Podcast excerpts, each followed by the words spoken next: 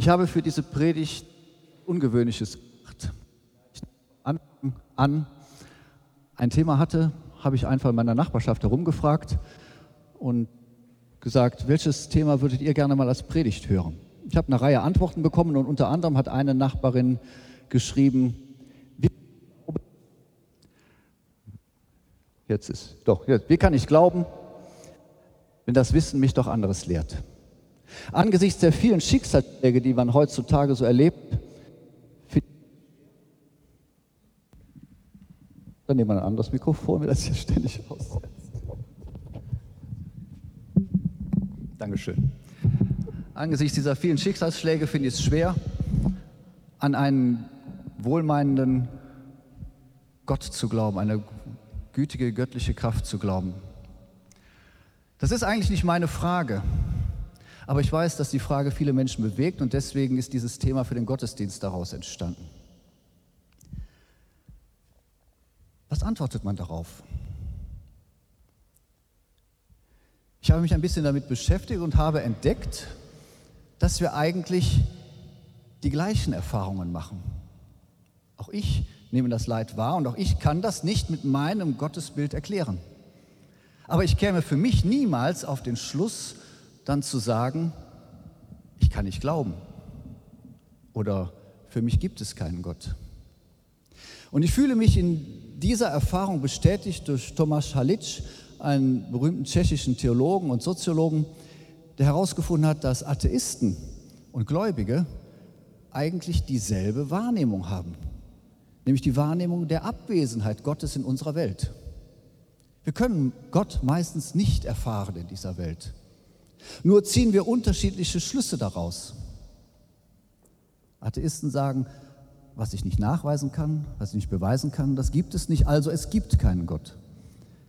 Als Gläubiger würde ich sagen, muss ich vielleicht ein bisschen tiefer graben? Muss ich mich noch einmal auf die Suche machen? Muss ich mich vielleicht noch einmal mit mehr Geduld dem Geheimnis Gottes aussetzen? Ich für meinen Teil bin ein solcher Suchender. Weil ich fühle mich oft vielen Atheisten viel näher als so hoch identifizierten und sehr gläubigen Christen, die ganz sicher sind, dass es Gott gibt und die sich sehr sicher sind in den Antworten, die es auf die Fragen dieser Welt gibt. Ich für mich muss aber zugeben, dass ich oft vor vielen Schreckensnachrichten stehe und die mit meinem Gottesbild nicht erklären kann. Aber es kommt für mich nie zu dem Punkt, dass ich mich frage, ob es Gott gibt, sondern ich frage mich manchmal, wie bist du Gott? Eine Frage des Wies. Wie kann ich mich dir vorstellen? Bonhoeffer hat vor 70 Jahren schon auf etwas Ähnliches hingewiesen. Er hat nämlich gesagt, jemand, der sagt, es gibt keinen Gott, der sagt nicht, dass es keinen Gott gibt. Der sagt nur, dass seine Weltsicht nicht mit seinem Bild von Gott in Einklang zu bringen ist. Es geht um das Wie ist Gott? Wie stelle ich mir Gott vor? Wie bist du Gott? Und was antworte ich jetzt jemand, der sagt, ich kann nicht glauben, für mich gibt es keinen Gott? Was ist da hilfreich und was eher nicht? Und als ich danach überlegte, fiel mir eine sehr peinliche Begebenheit ein. Vor einiger Zeit, noch gar nicht so lange her, war ich auf einer Party, lauter fremde Leute, die nicht wussten, was ich beruflich mache. Und eine Frau erzählte so von der Konfirmation ihres Sohnes und dass es doch wieder alle erwachten und doch ganz schön gewesen wäre. Und dann platzte ein Gesprächsteilnehmer rein und sagte, ich kann nicht an Gott glauben. Und obwohl ich privat da war, reizte es mich natürlich schon äh, zu wissen, warum. Und dann bekam ich die wohlbekannte, allseits bekannte lange Auflistung der Verfehlung der Kirche und daran haben wir uns dann abgearbeitet. Und als wir dann beide ermüdet waren, kam er endlich zu dem Punkt, der ihm anscheinend wirklich wichtig war. Und er sagte, weißt du, wer wie ich als zehnjähriger Junge erlebt hat, dass sein Vater an einer heimtückischen Krankheit stirbt, der kann nicht mehr an Gott glauben. Erklären Sie mal einem zehnjährigen Jungen, warum man ihm seinen Vater wegnimmt. Was ist das für ein Gott?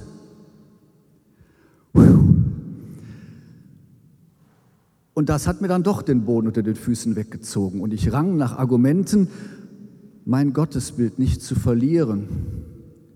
Und dann bin ich auf die ziemlich blöde Frage gekommen, was hat das mit Gott zu tun? Was hat die Krankheit, was hat die Tod deines Vaters mit Gott zu tun? Ja, ich wollte darauf hinaus, auf die Freiheit und den freien Willen, dass wir als Christen glauben, dass es keinen Gott gibt, der wie so ein kühler Regisseur hinter den Kulissen sitzt und das Geschehen in dieser Welt an seinen Fäden dirigiert. Dass wir glauben dürfen, wir haben einen freien Willen, mit dem wir entscheiden können, mit dem wir Verantwortung übernehmen können für das, was wir tun in unserem Leben. Aber diese Freiheit hat natürlich auch Grenzen. Vieles geschieht uns in unserem Leben. Ob ich Opfer einer Naturkatastrophe werde, entscheide ich nicht. Ob ich hier in Aachen geboren wurde oder in Afghanistan, entscheide ich nicht. Ob ich Opfer eines Terroranschlags werde, ob ich ausgerechnet zum falschen Zeitpunkt am falschen Ort bin, entscheide ich nicht. Es gibt vieles in unserem Leben, was wir nicht entscheiden und gestalten können. Gefühlsbereich schon gar nicht. Stehe morgens zerknittert und launig auf und wünschte mir doch so sehr, jetzt gut aufzustehen, so wie Florian es eben gesagt hat, die Sonne soll scheinen und es wird ein guter Tag. Nein, es geht nicht auf Knopfdruck. Ich quäle mich dadurch, ärgere mich. Finden Sie mal jemanden sympathisch. Sie haben alle unsympathische Arbeitskollegen. Stellen Sie sich mal einen vor aus Ihrem Arbeitsumfeld, wo Sie sagen, naja, finde ich jetzt gerade nicht so sympathisch. Und jetzt würde einer zu Ihnen kommen und sagen, komm, gib dir mal Mühe und find den mal sympathisch. Das geht nicht. Man kann bestenfalls ein bisschen höflich sein. Sympathisch finden geht nicht. Sind Sie mal begeistert? Stellen Sie sich vor, ein Partner, Partnerin kommt zu Ihnen und sagt, ich habe eine tolle Urlaubsreise für uns gebucht. Wir machen eine Bergwandertour mit einer Gruppe, Hüttenwanderung, 14 Tage quer über die Alpen. Das ist grandios, von München bis nach Venedig. Und Sie haben davon geträumt, endlich Ruhe zu haben, am Strand zu liegen, in der Sonne zu sein. Komm, sind Sie mal begeistert? Geht nicht. Vieles widerfährt uns, haben wir nicht im Griff. Und die Sache mit der Freiheit hat einen großen Haken. Sie stimmt meistens für die Täter. Die Opfer haben meistens keinen freien Willen. Und deswegen ist mir ein Satz im Ohr geblieben, den Siegfried Zimmer bei einer Predigt zu diesem Thema einmal gesagt hat. Er hat gesagt, was du nicht ins Angesicht eines Leidenden sagen kannst, das sollte dir im Halse stecken bleiben. Und so sollte mir an diesem Abend auch diese Frage und mein ganzes Argumentieren danach im Halse stecken bleiben. Denn ich habe in diesem Augenblick nicht gesehen, dass da plötzlich der zehnjährige verletzte Junge vor mir steht, der immer noch leidet, der getröstet werden will und nicht belehrt. Ich habe in diesem Augenblick zwei Fehler gemacht, zwei Dinge, die nicht hilfreich waren. Das erste war, ich habe Gott sei Dank keine frommen Sprüche geklopft, aber ich habe angefangen zu argumentieren. Zu argumentieren, um mein Gottesbild nicht aufgeben zu müssen. Es ging um mich, nicht um meinen Gesprächspartner. Ich habe versucht zu argumentieren und Gott zu rechtfertigen, dass das, was ich von Gott denke, doch stimmt und dass Gott doch gefällig so zu sein hat. Was für eine Anmaßung. Kann Gott nicht für sich selber stehen? Jeder, der denkt, dass er Gott rechtfertigen muss, Achtung, du denkst Gott zu klein. Und das Zweite, einfach mal Schnauze halten. Aus Respekt vor dem Leid. Vielleicht sind wir erst dann reif im Glauben, wenn wir uns eingestehen können, wenn wir es aushalten können, ich habe keine Antwort. Mein Gottesbild ist mir gerade abhanden gekommen. Wenn wir die Lehre aushalten können und sie nicht sofort wieder mit vorgefertigten Antworten zustopfen müssen, wenn wir nichts mehr zu sagen haben. Und ich finde, wir verstummen in diesen Augenblicken zurecht. Denn wir kommen in diesen Augenblicken in Kontakt mit der Erfahrung des lebendigen Gottes, den wir nicht mehr in unsere Worte packen können. In solchen Augenblicken können wir so etwas wie den Saum des Geheimnisses Gottes berühren. Wir kommen in Kontakt mit der Kraft, die uns in unserem Leid wirklich trösten kann. Es gibt ein wunderbares biblisches Buch, das uns davon erzählt und genau diese Erfahrung bezählt. Es ist das Buch Job. Es ist ein einzigartiges Buch in der Bibel, ein spätes Buch des Ersten Testaments und es ist nicht erbaulich zumindest nicht über weite Strecken. Da ist ein leidender Mensch, der sich auskotzt und Gott so richtig die Meinung geigt. Es fängt an damit, dass Gott mit Satan wettet und Job dadurch in unsägliches Leid gestürzt wird. Ihm wird sein Besitz genommen, sein Haus wird ihm genommen, seine Kinder werden ihm genommen. Am Ende wird ihm seine Gesundheit genommen und er sitzt voller Ausschlag im Staub in der Asche. Der erste Teil endet damit, dass Job Gott dann trotzdem noch lobt und Gott seine Wette Satan gegenüber gewinnt. Das ist der Job, den ich weniger interessant finde, auch wenn es solche Zeugnisse gibt. Ich finde viel spannender den Job, den wir uns im zweiten Teil dieses Buches begegnet. Da kommen dann drei Freunde zu Besuch. Sie trauern mit Job um sein Leid und Job klagt und schimpft und hadert mit Gott. Ich verfluche den Tag, an dem ich geboren bin. Du bist ein Lump, Gott. Und seine Freunde weisen ihn zurecht und argumentieren, weil sie Angst haben um ihren Gott wieder. Weil Gott doch vollkommen ist. Weil Gott doch keine Fehler macht. Es muss doch gute Gründe geben, dass du leidest. Du hast sicher Schuld auf dich geladen. Gott erzieht durch Leid. Gott lässt dich leiden, damit du am Ende das Schöne wieder mehr genießen kannst und was es sonst noch an frommen Argumenten gibt. Job wehrt sich dagegen.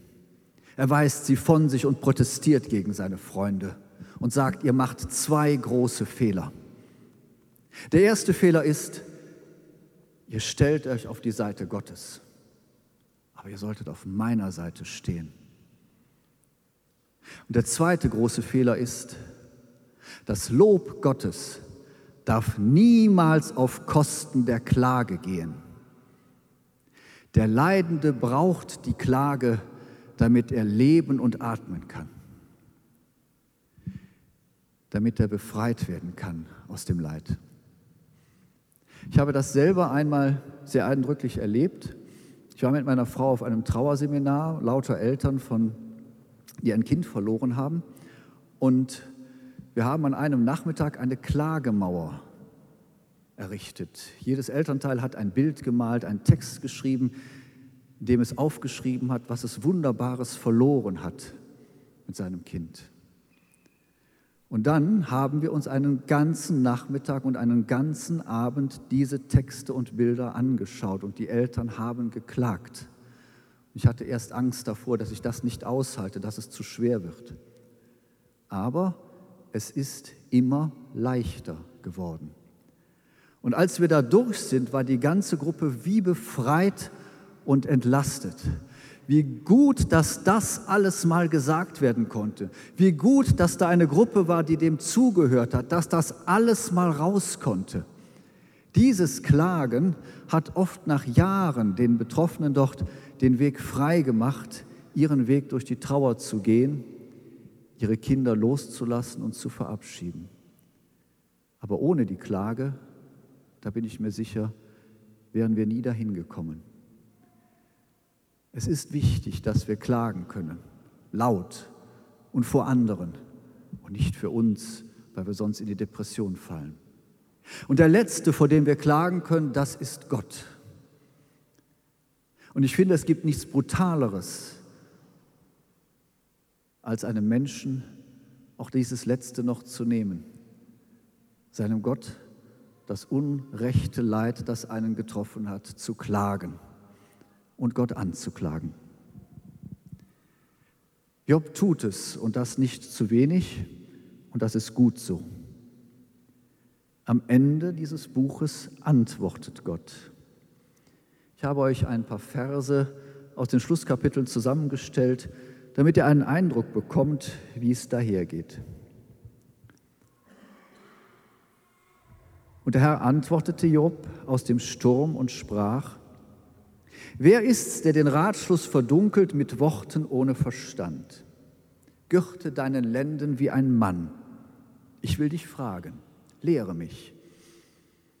Wo warst du, als ich die Erde gründete?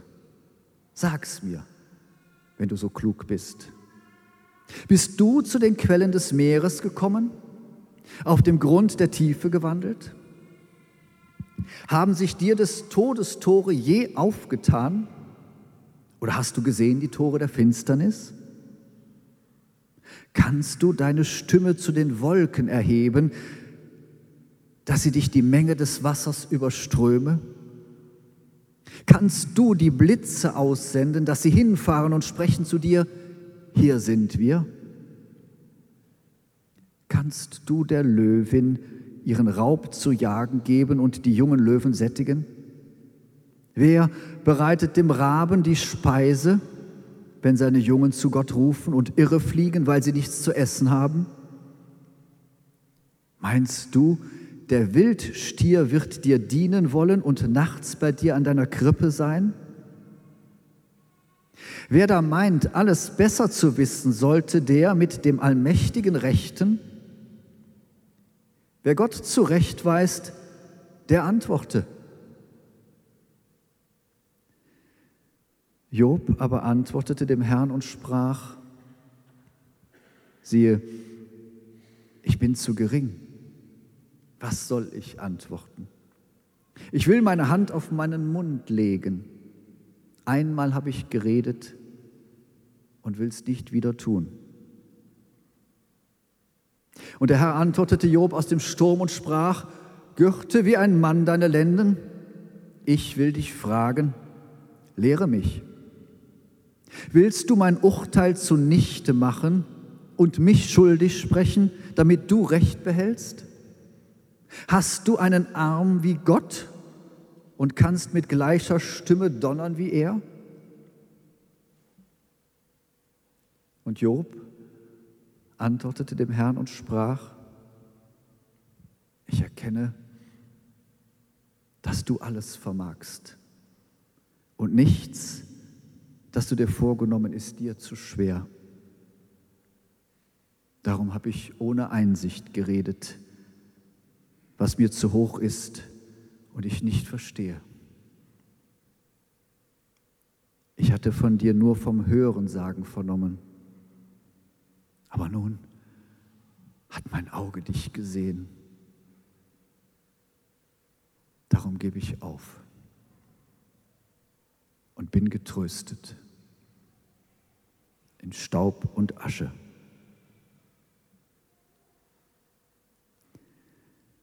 Als nun der Herr diese Worte mit Job geredet hatte, sprach er zu seinem Freund, Mein Zorn ist erbrannt über dich und deine beiden Freunde, denn ihr habt nicht recht von mir geredet wie mein Knecht Job. Und der Herr hörte Job, und der Herr wandte das Geschick Jobs.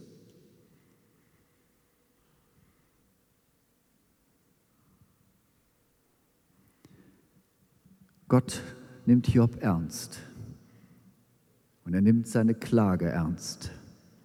Er stellt sich ihm und er lässt mit sich streiten. Und dann führt er ihn vor das unfassbare Geheimnis und führt es ihm vor Augen. Und Job erkennt Gott darin und sieht mit seinen Augen. Und das tröstet ihn am Ende im Leid. Eine Antwort gibt es nicht. Nicht in diesem Leben. Aber eins können wir gewiss sein. Da ist ein Gott, der diese Welt in seiner Hand hält. Mit all ihrem Leid, aber auch mit all ihrer Schönheit und Pracht.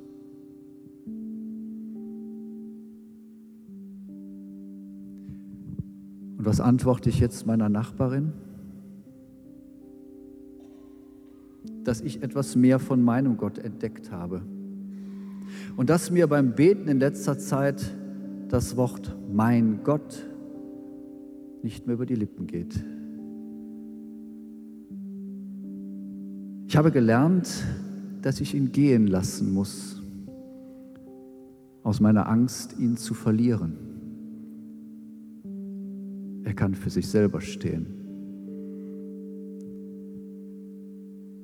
Ich habe gelernt, dass ich nur einen lebendigen Zugang zu ihm habe, wenn ich ihn gehen lasse aus meinen Bildern und Vorstellungen. Er muss nicht funktionieren für mich, muss mir nicht alles erklären. Habe gelernt, ihn gehen zu lassen zu den anderen. Denn er hält Ausschau nach denen, die Ausschau nach ihm halten.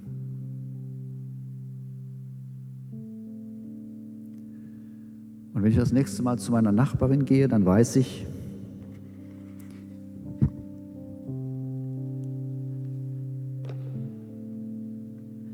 muss meine Schuhe ausziehen.